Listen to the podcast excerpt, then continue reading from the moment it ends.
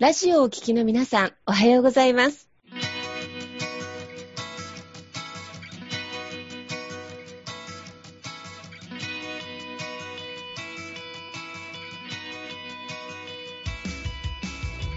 FM 那覇より毎週日曜日9時30分からお届けしております坂本典彦のラジオ経営塾が今日も始まりましたこの番組は20年間で1万人の起業家経営者を指導してきた坂本典彦先生があなたの経営に役立つヒントや最新の情報をお届けする番組です。坂本典彦のラジオ経営塾。今日も最後までお楽しみください。今日も始まりました。坂本典彦のラジオ経営塾。パーソナリティは私、根葉智美がご一緒させていただきます。では、坂本先生、本日もよろしくお願いいたします。はい、よろしくお願いいたします。はい。本日ですね、前回のコミュニケーションのお話が大変こちらでも盛り上がりましたので、引き続き今回は後編ということでお話をさせていただきます。よろしくお願いいたします。はい、よろしくお願いいたします。はい。で、まあ、前回ね、コミュニケーションの話して、ね、ネハさんいかがでしたか？いや、なんかコミュニケーションって奥深いなって、なんか改めてコミュニケーションについて考えることってそんななかったなっていう気づきがありました。ね、僕もなんか前回ちょっと話してみて、ね、コミュニケーションのネタって、そんなに話すネタないかなと思ってたんですけれども、意外とあネタがいっぱい出てくるなと思って、もうね、結構そういうのを、まあ、使い出してもう15年とかね、ぐらい経ってるので、なんか自分の中でもうちょっと忘れてた部分があった、無意識にやっちゃった部分があったんですけど、やっぱり改めてこうやって話していくと、あの皆さんのね、まあ、企業家の皆さん、経営者の皆さんに役立つ内容っていうのが、あとまあ普通の一般の方でもね、このコミュニケーションをやっぱ学ぶことでね、あの、自分のお仕事とかね、人生とかプライベートがすごい充実したりとかっていうのがあるので、はい。まあ今日はね、その、まあコミュニケーション学ぼう、ね、仕事や人間関係を3倍楽しくする方法のね、えー、後編という形でね、またお話できたらなというふうに思います。はい。で、まあ、コミュニケーションですね。で、やっぱり、まあ、前回もお話ちょっとさせていただいたんですけれども、ぱりまあ大事なのって、やっぱりその、プラスの言葉をたくさん使うっていうことって、これすごく大事だなっていうふうに思ってまして。で、ね、ネハさんのね、職場とかでも結構出てくるマイナスというか、はい。そうですね。意識してなかったというか、まあみんな無意識に当たり前に使っちゃってるんですけど、やっぱり朝一は、まあ、今日も一日頑張りましょうから始まって、はい、帰るときはみんなお疲れ様でしたっていう帰るのが、もう一日の流れが出来上がってます。はい、そうですね。はい。で、そうなんですよね。で、その、頑張りましょうと、お疲れ様でしたって言葉って結構ちょっと要注意な言葉で実は。うん、でね、今日もね、頑張りましょうの裏側にある意味っていうのが、あの、やっぱり結構あるのが、その、なんか頑張りましょうっていうのは嫌なことを無理してやりましょうっていう。苦しいことを無理してやりましょうとか、我慢してやりましょう。みたいなニュアンスが頑張りましょうに入ってる場合が 結構多いので、そう。で、朝から頑張りましょうってなると、はあ、頑張らないといけないんだなって 思います。うん。うんで、それが、例えば、ね、プラスの言葉にこれ変えていくっていうのってすごく大事で、ね、あ、じゃあ今日、今日も一日楽しくやっていきましょう。とかって、お仕事の時でも楽しくっていう言葉を使うと、なんか、ちょっと楽しくなるんですよね。そうですね。気分がちょっと上がりますね。うん、そう、そうなんですよ。で、で、こういうちょっとした言葉の使い方ですね。あの、ちょっとした言葉をプラスの言葉に変えるっていうのだけで、うん、人の潜在意識に入っていくのが全然違ってくるんですよね。うん、うん。まあね、仕事なんで当然ね、やりたくないことだったり、大変なこともあったりとかするんで、苦しいこともやっぱあったりしてね、無理に頑張ってやらないといけないこともあるんだけど、あえてそれを頑張りましょうって言ってると、で、それを無意識にみんな毎日それを言ってると、なんか毎日苦しくて頑張んないといけないみたいな。確かに。でも、ね、本来仕事ってね、なんかうまくいったら楽しいし、ね、お客さんに喜んでもらえたら楽しいし、みたいなのもあるんで、楽しい仕事もあるじゃないですか。うん、うんうん、なのになんか苦しい方ばっかりを ピックアップしちゃうと、うん、なんか仕事って苦しいものだ、嫌なものなんだっていうのが、これって恐ろしいのが習慣なので、ね、1年、2年、3年、5年、10年、20年とかずっと苦しむみたいな感じになっちゃったりするんで、うん、そう、ここ変えるってすごい大事なんですよね。なんか、ちりつもじゃないけど、ほんと毎日の積み重ねが、いつしかこんな大きなものにって気づいた時になってそうですね。いや、なります、なります。で、で、その、あと、お疲れ様ですって言葉もね、結構要注意で、ね、まあ、まあ、本当に疲れてる場合はお疲れ様なんですけど、会社とかだとお疲れ様ですが癖になってて、疲れてないのにお疲れ様ですって言ったりする場合があったりして、ありますね。うん。で、なんなら、朝入って、あ、お疲れ様ですって挨拶で入る人もいたりするじゃないですか。朝一お疲れ様で。いや、朝なんだから疲れてねえよって話なんだけど。そうですね。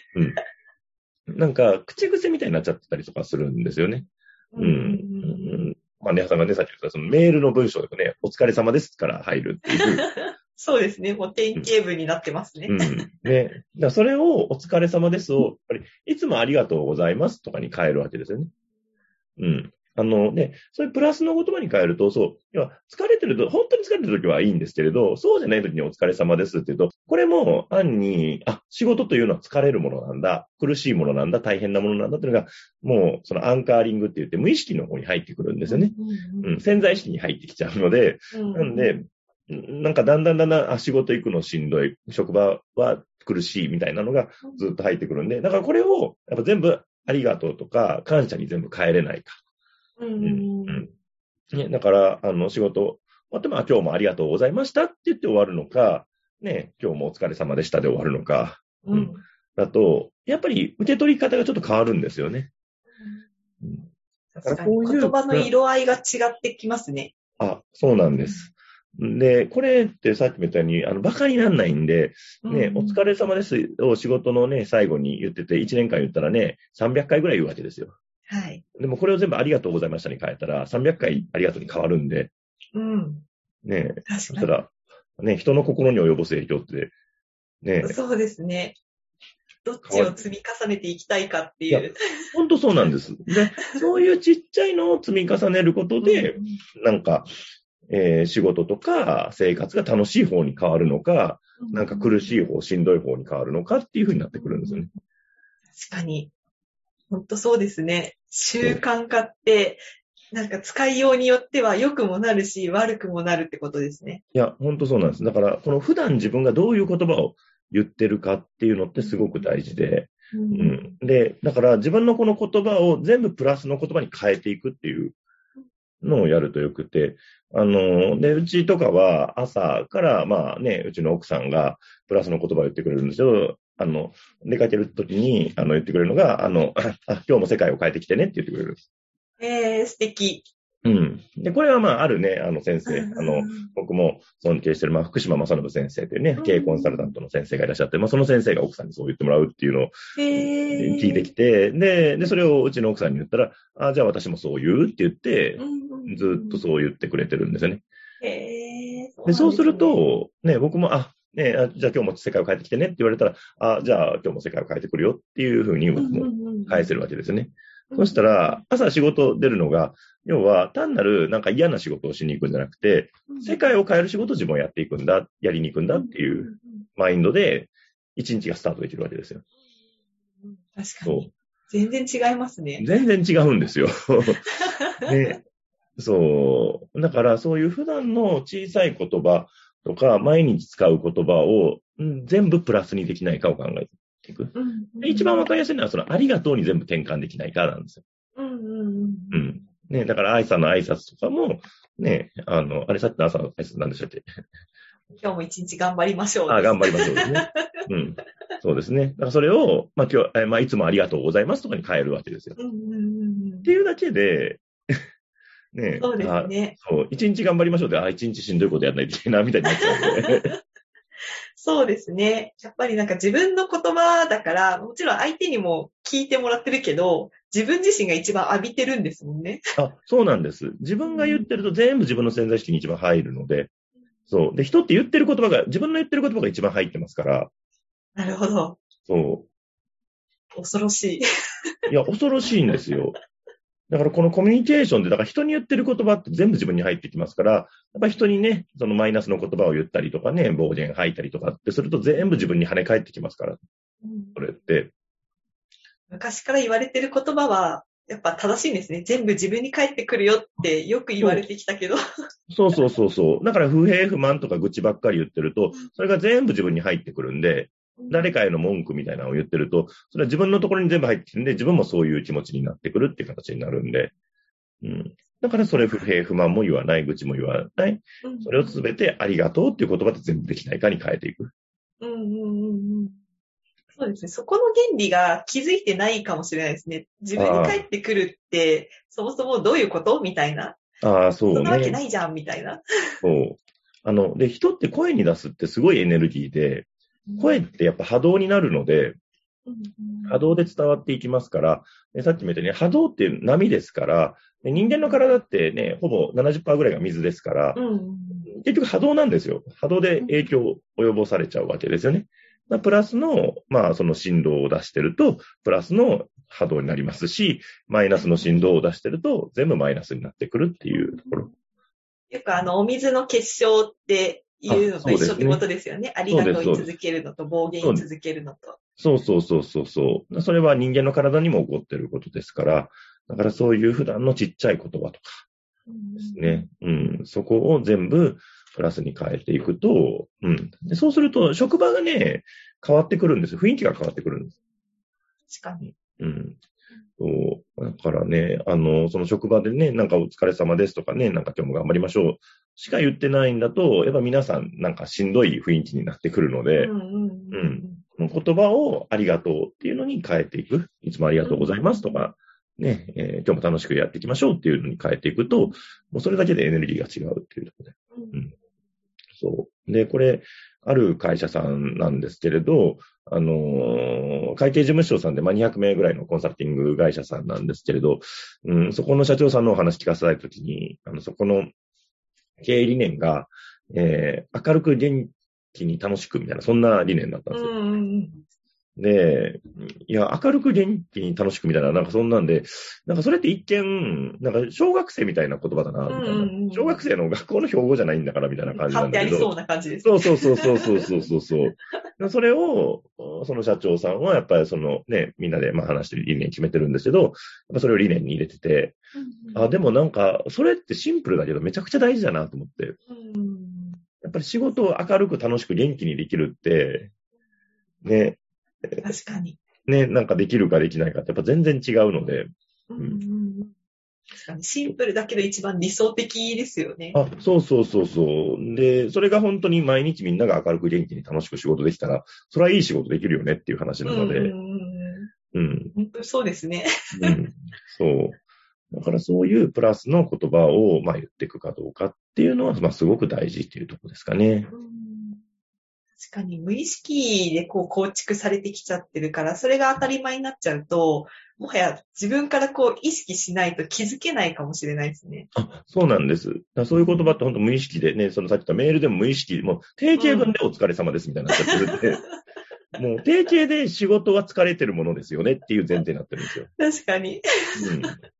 楽しんで仕事とかやるもんじゃないですよねっていう話になってるから、そう。ね、本当は仕事ってワクワクする仕事もあるわけで、ね、で、人にね、感謝されたりとかして、あ、すごい楽しかったとかっていう仕事もあるじゃないですか。で疲れるばっかりじゃないはずなので、うん。だから、どっちに焦点を当てるかなんですよね。確かに。大事ですね。日々に追われると忘れがちというか、なんか、もう意識してない、むしろ。そう。だから、プラスの方に。で、で、それでプラスの方に向いてくると、仕事が全部楽しくなってくるんですよ。確かに。うん、そうですね。そう。そう。うん。で、まあ、時にはね、大変な時もあるけれども、基本は楽しいっていう感情になってくるので、うん。ね、そこを。で、これって自分で選べますから、うん、うん、ね、マイナスの言葉を使うか、プラスの言葉を使うかで選べるところなので。確かに。うんそうですね。みんながそれができるようになっていったら、いわゆるサザエさん現象はなくなっていくのかなっていう。そうそうそうそうそうそうそうね。ね日曜日の夜になったらね、嫌になるみたいなのってのがくるので。会社行きたくない、うん。朝起きるの辛いみたいな。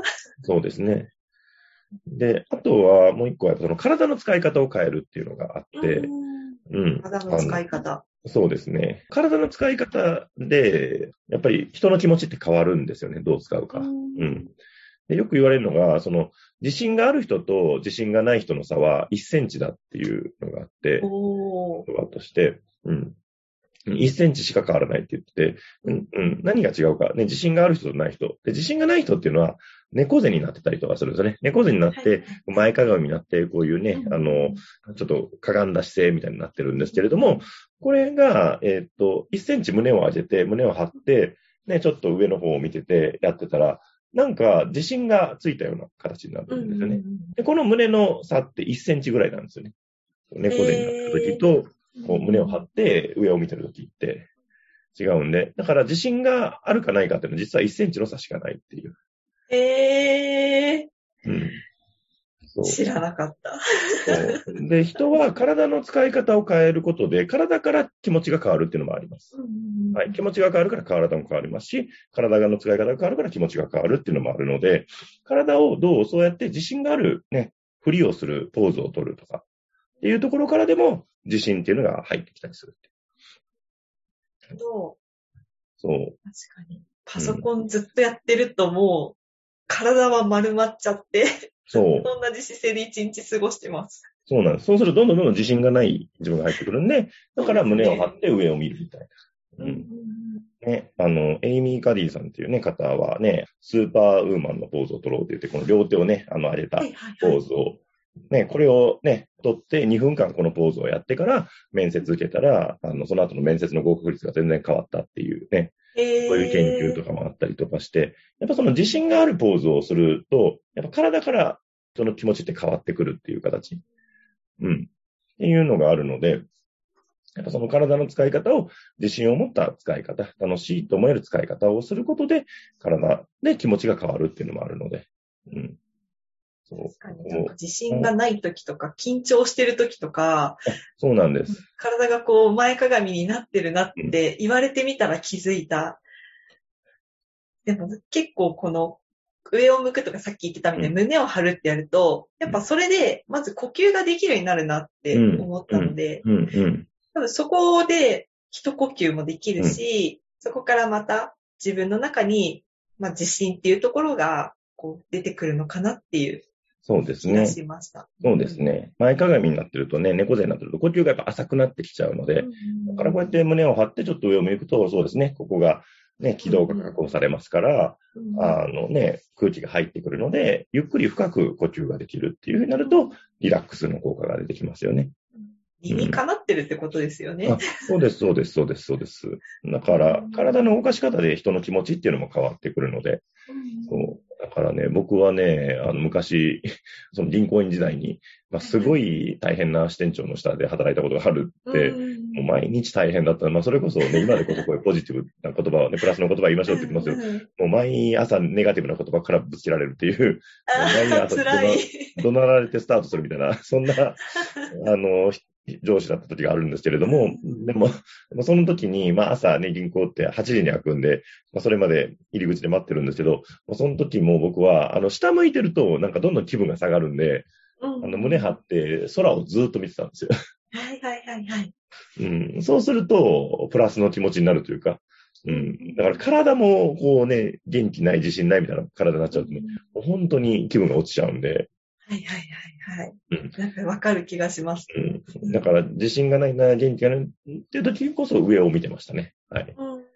うん、いいですね。そこがまず自分の中で、うん、あ、今かなって時は、意識的に上を向くとか、うん、胸を張ってみるって。うん。あのそれだけで全然変わりますから、人の気持ちっていうのは。大事ですね。そういうふうに自分でまず取り入れていくっていうところから変えていくといいですね。変わってきますね、なんかね。その辺をね、なんか、えー、やっていくっていうとこすごく大事ですね。はい。うん。で、あとは、まあもう一つね、コミュニケーションのところで大事なのは、やっぱその相手の話を聞くっていうところなんですよね。はい。相手の話をどう聞いていくかっていうところで、で基本人っていうのは、あの、話をする方が気持ちが良くなります。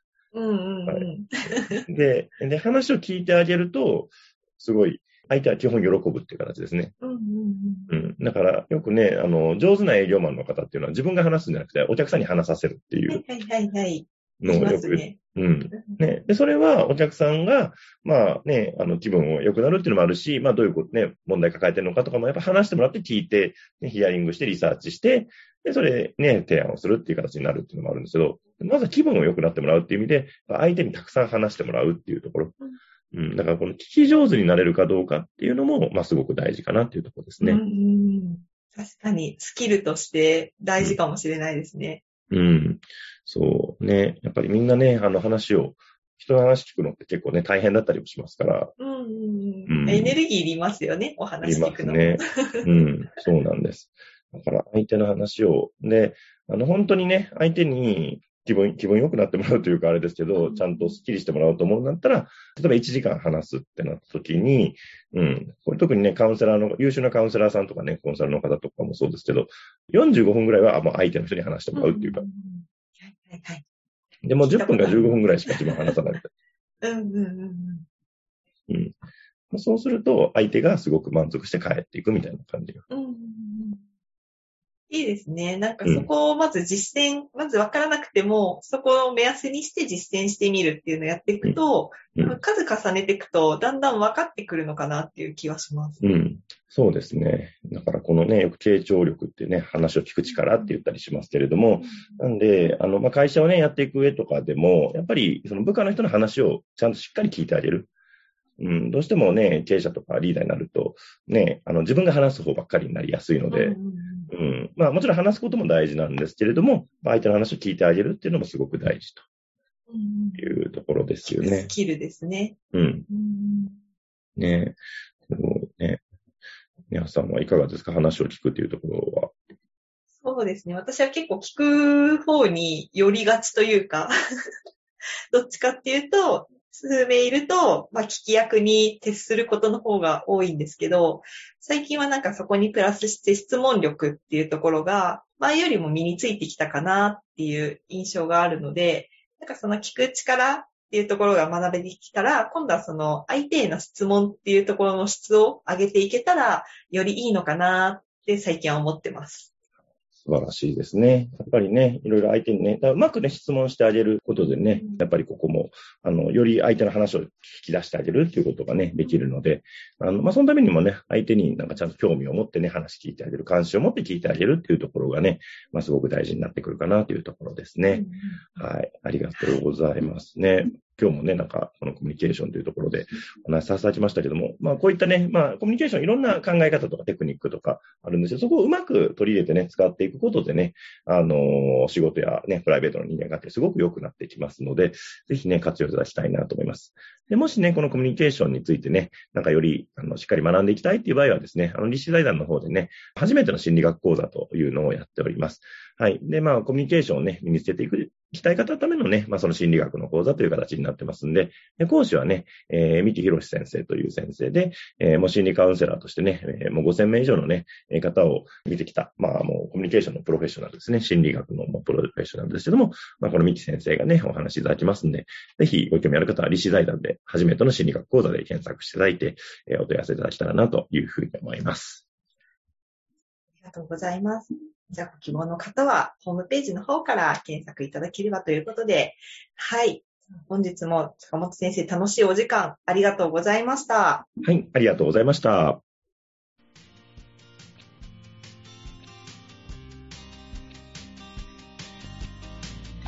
この番組では、企業や経営についてのご質問を募集しております。